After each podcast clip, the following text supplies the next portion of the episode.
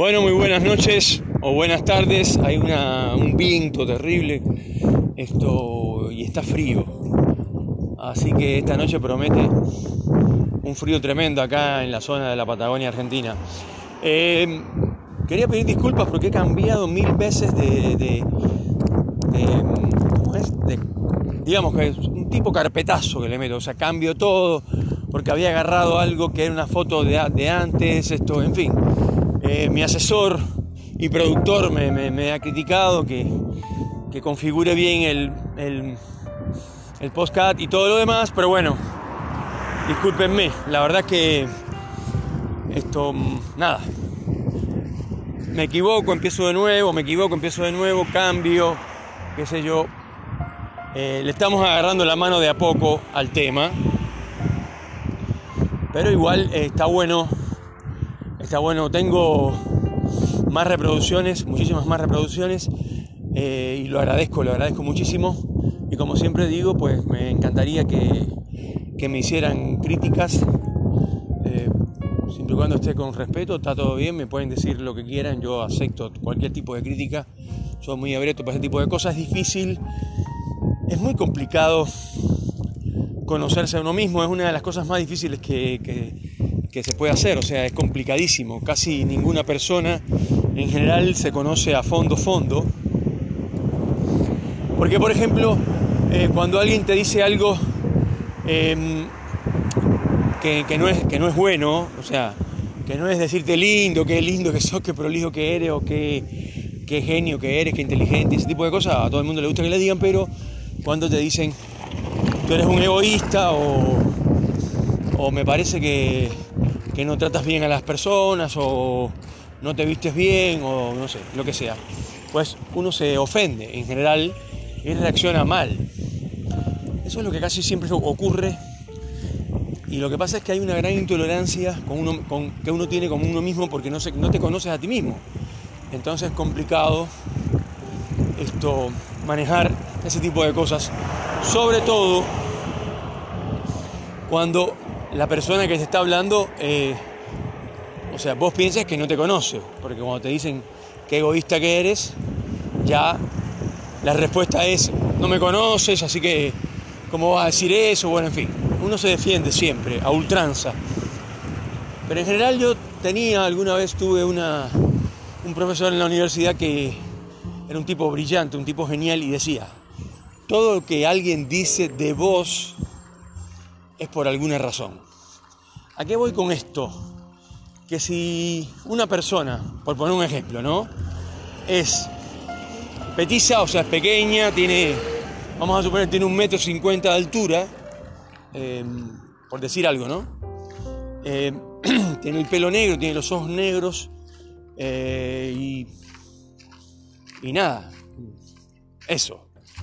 Nadie se le ocurriría decir supongamos que se llame, no sé, Félix. Nada se le ocurriría decir, Félix es un tipo, ah, ¿qué Félix dices vos? Ese que es alto, que mide como dos metros, tiene ojos celestes y tiene el pelo rubio. Aclaro que el pelo rubio, los ojos celestes y el pelo negro no es por discriminación, sencillamente para poner un ejemplo de contradicción. Eso nunca va a pasar. Nadie va a decir eso de alguien. Así que si alguien dice, ¿qué Félix dices vos? Ese que es eh, que se piensa que es el dueño del mundo, que es un arrogante, que es un estúpido, ese. Bueno, entonces todo lo que dicen de algo de alguien es por alguna razón. Y todo lo que dicen de nosotros es por alguna razón. Ya sea un comentario bueno, malo o regular, la gente siempre sabe. Si uno tiene un problema en su casa, eh, un problema marital, para decirlo así, discutió con la mujer, está todo mal, em, em, no sé, por X motivos, no importa, porque la convivencia en todos los casos es difícil, es complicada. Em, entonces uno está, uno va a trabajar al otro día y trata, que lo, que uno trata es que los compañeros no se den cuenta que uno está enojado, que uno está apesadumbrado, que está molesto porque discutió con la mujer y con su señora y está... ¿Se entiende? Bien. Lo que hace la gente todo el tiempo es tratar de ocultar eso. Es como ver a una, persona que está borracha y uno le dice, ¿estás borracho? Y la persona responde, ¿yo borracho? No, imposible. Claro, porque ni el propio borracho reconoce, es lo mismo. La gente no, o sea, trata por todos los medios de representar, o sea, de actuar una situación que no existe, porque en el fondo está muy molesto, está, como ya dije antes. ¿Y qué ocurre? Que no se puede subestimar a las personas porque nadie, ningún ser humano, por bajo nivel cultural que tenga, educacional, etc., eh, todos tienen una cosa que se llama intuición y todo el mundo por intuición sabe que, que uno está mal. Entonces, no se gasten, no gasten como se dice en buen argentino, pólvora en chimango.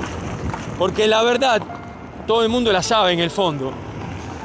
Y más si, vos estás en ese trabajo hace años, si vos entraste nuevo hace un mes, capaz que no saben, ahí sí no se dan cuenta, capaz que no se dan cuenta.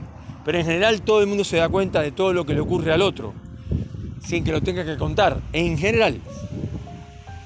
Entonces tengan eso presente.